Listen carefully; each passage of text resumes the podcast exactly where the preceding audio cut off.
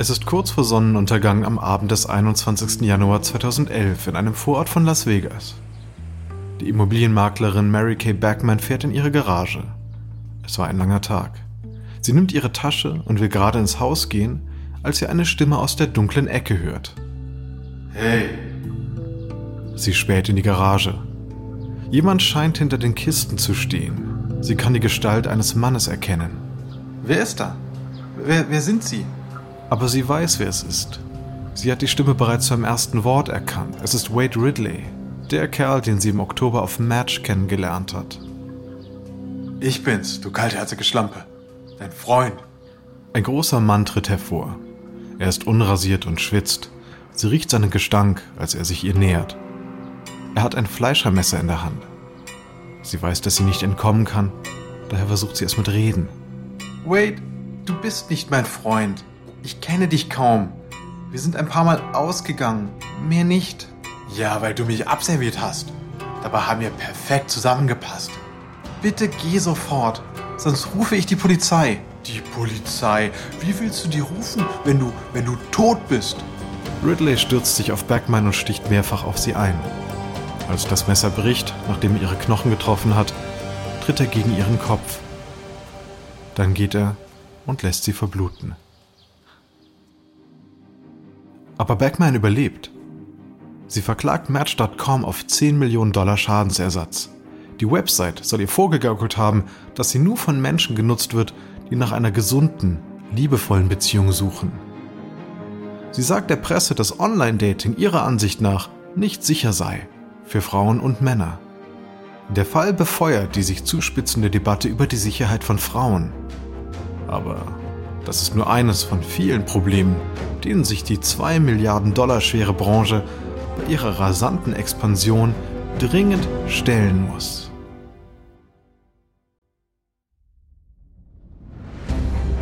Ich bin Alexander Langer für Wandery und das ist Kampf der Unternehmen.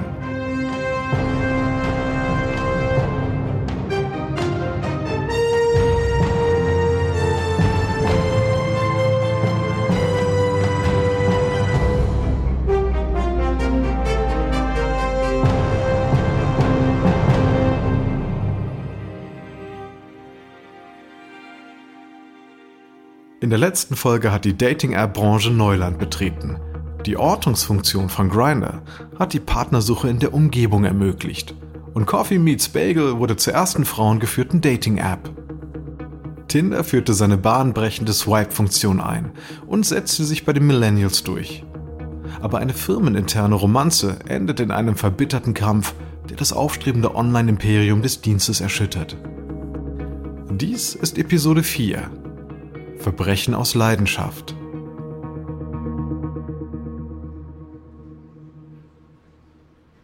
»30. Juni 2014. Nur Wochen nach ihrer äußerst unschönen Trennung setzt die ehemalige Tinder-Vize-Marketing-Chefin Whitney Wolf zum Gegenschlag gegen ihren Ex und ehemaligen Chef Justin Mettin an.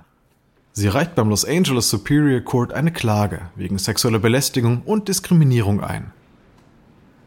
In der Tinder-Zentrale sitzen Metin und Mitgründer Sean Rad zusammen, als ein Anwalt der Match Group anruft. Rad hebt ab. Hey Mann, Justin ist bei mir. Was gibt's? So Jungs, ich komme gleich mal zur Sache, ja. Wir haben ein ernstes Problem. Whitneys Anklage enthält schwerwiegende Vorwürfe. Zum Beispiel? Sean, du sagtest, dass sie dich gefragt hat, ob sie sich in Interviews als Mitgründerin bezeichnen darf. Stimmt. Sie behauptet, Justin habe ihr gesagt, ich zitiere, ein Mädchen als Gründerin würde die Firma abwerten und sie wie einen Witz aussehen lassen. Ernsthaft? Das sagt sie? Ja, und ohne sie, Zitat, hätte es Tinder wahrscheinlich nicht gegeben. Du machst Witze. Das ist noch nicht alles. Sie behauptet, dass Justin ihr sagte, sie solle ein braves Mädchen sein und sich sechs Monate nach der Trennung von anderen Männern fernhalten, damit er herausfinden kann, ob sie, Zitat, würdig oder eine Schlampe ist.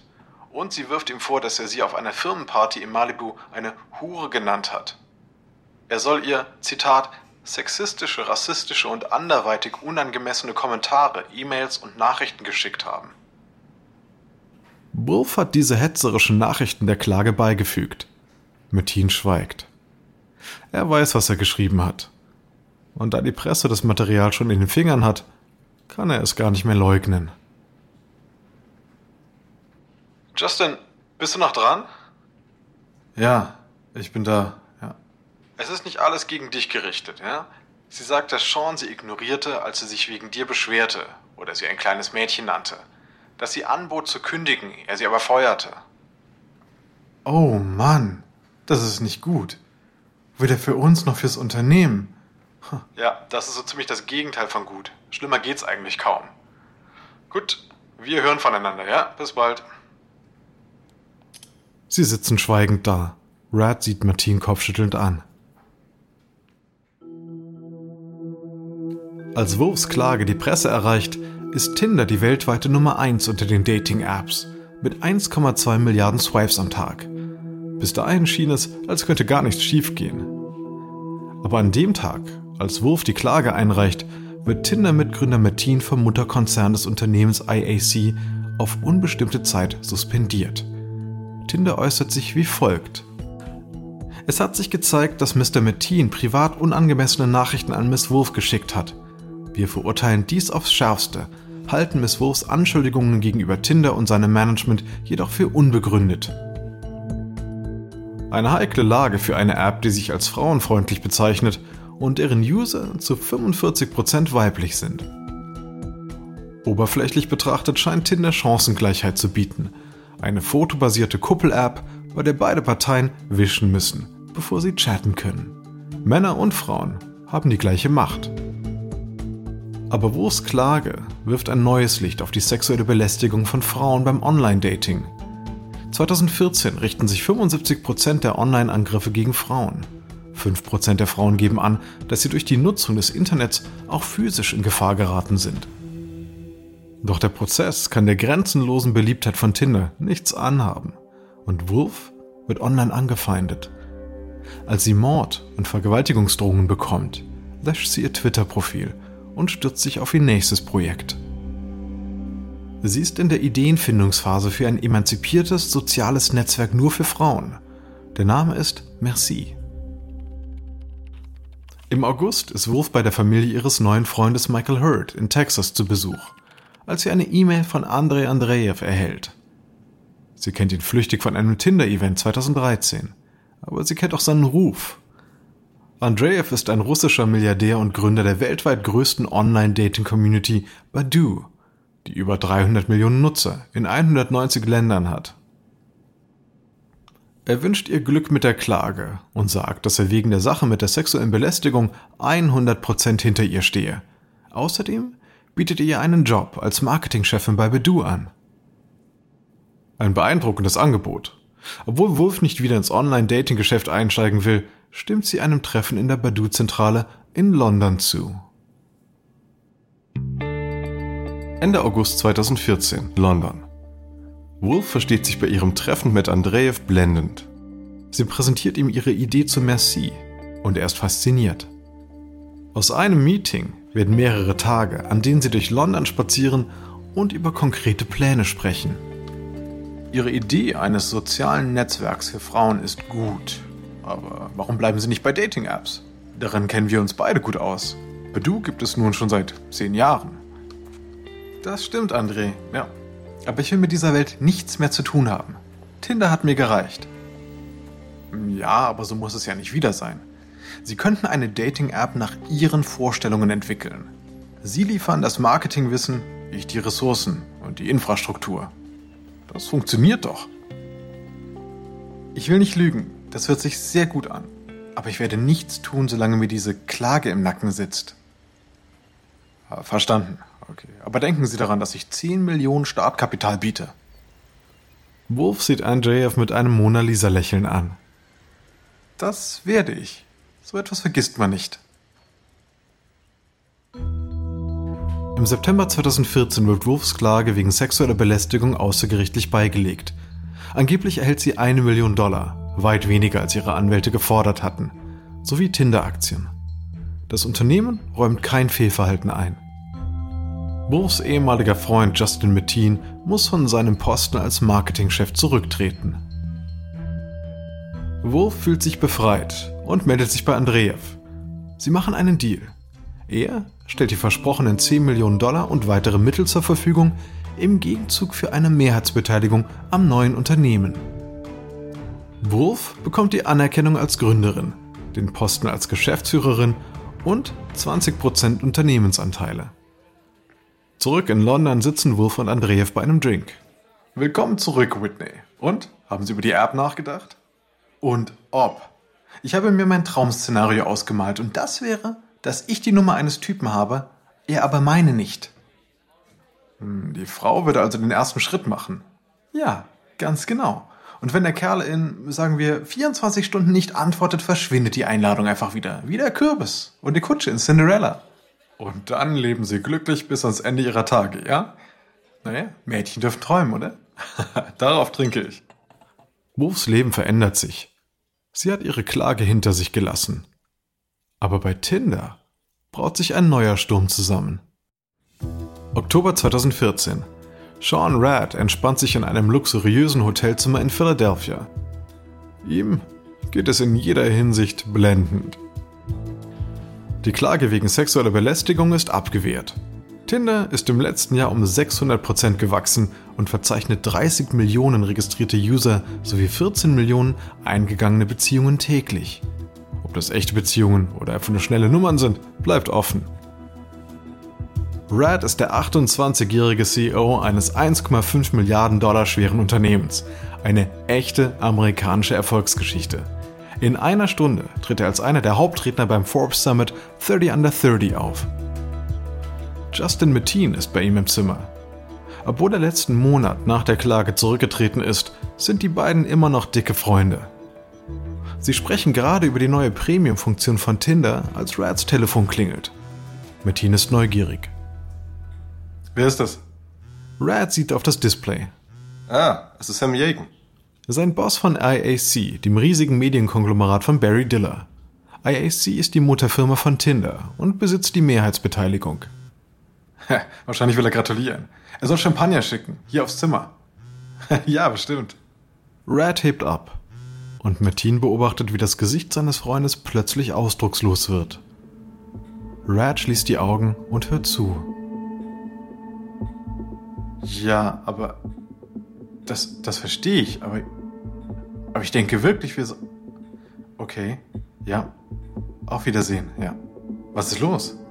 Was hat er gesagt? Was ist los? Rad dreht sich langsam zu Metin um. Ich bin nicht länger der CEO von Tinder. IAC hat die Nase voll von Rads sogenannten amateurhaften Managementfehlern. Verdammt, Sean. Was machst du jetzt? Rad wirkt benommen und wie erstarrt. Ich gehe jetzt in das Kongresszentrum und erzähle einem Haufen Leute, wie man im Dating-App-Geschäft Erfolg hat. Und genau das tut er. Denn als der Moderator Steve Bertoni auf Wolfs Klage und ihre Auswirkungen auf Tinder zu sprechen kommt, lässt sich Rad nicht im geringsten anmerken, dass er deswegen gerade gefeuert wurde.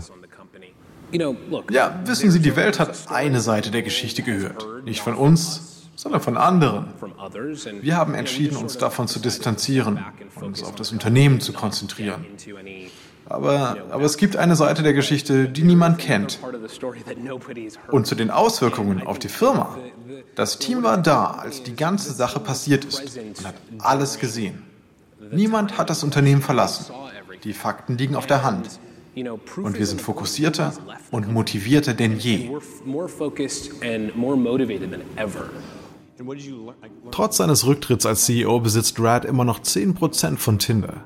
Nach vielem Hin und Her bietet IAC ihm an, Präsident des Unternehmens zu werden und im Aufsichtsrat zu bleiben. Er akzeptiert. Wie lange er bleiben wird oder bleiben darf, ist abzuwarten. Denn die Entwicklungen bei Tinder sind geradezu machiavellistisch. Und das Unternehmen bekommt bald ernsthafte Konkurrenz, mit der überhaupt niemand gerechnet hat.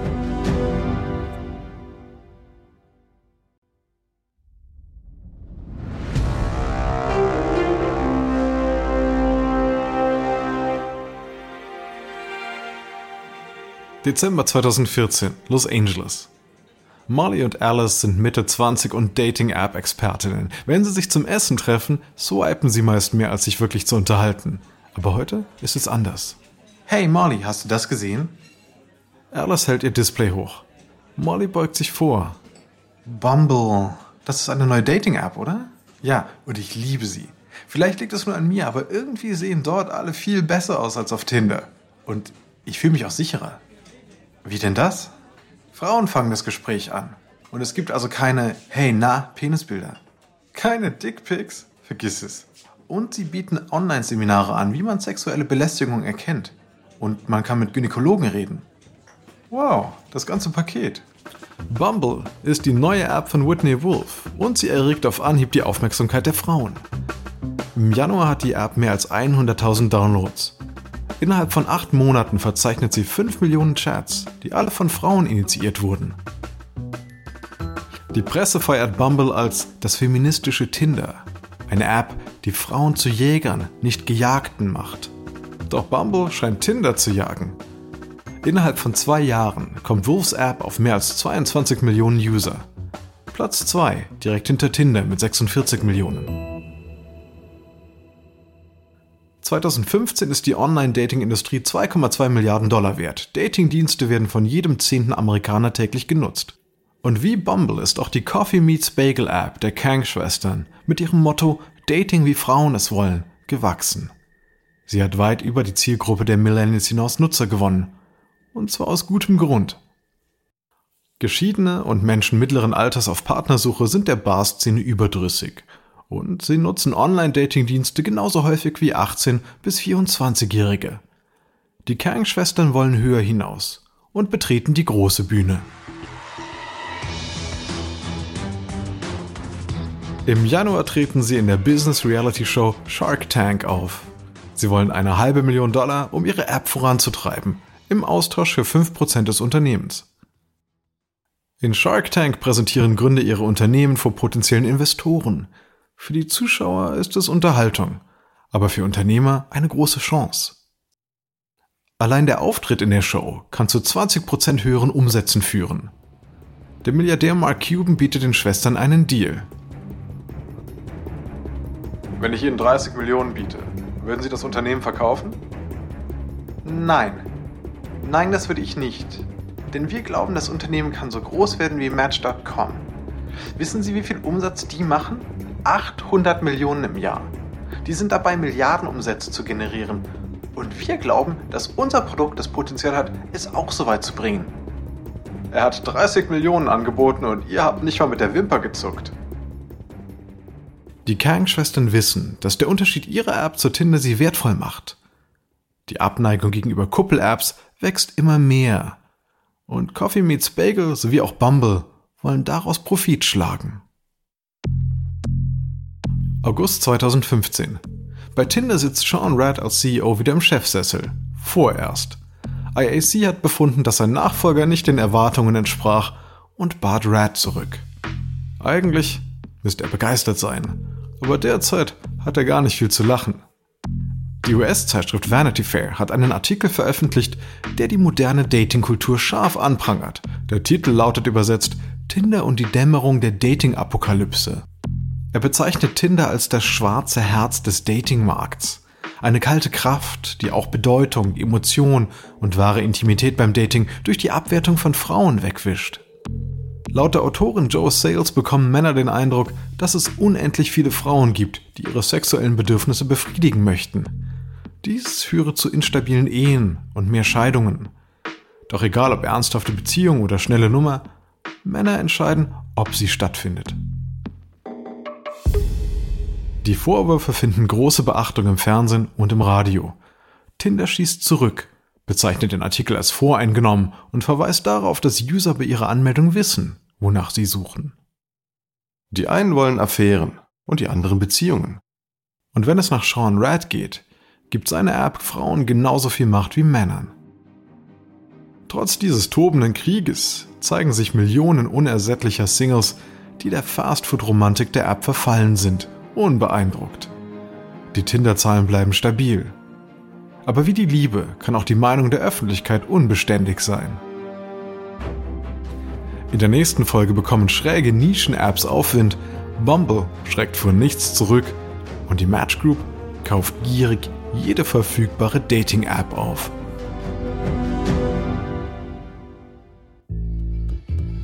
Dies ist Episode 4 von Kampf um die Singles aus Kampf der Unternehmen von Wandery. Ein kurzer Hinweis zu den Dialogen, die Sie soeben gehört haben. Wir wissen natürlich nicht genau, was gesprochen wurde. Doch die Dialoge basieren nach bestem Wissen auf unseren Recherchen. Ich bin Ihr Sprecher, Alexander Langer. Peter Gilstrap hat diese Geschichte geschrieben. Karen Lowe ist unsere leitende Produzentin und Redakteurin. Herausgegeben und produziert von Emily Frost. Das Original Sounddesign stammt von Kylie Randell. Unsere ausführenden Produzenten sind Jenny Laura Backman und Marshall Louis. Erstellt von Anna Lopez für Wondery.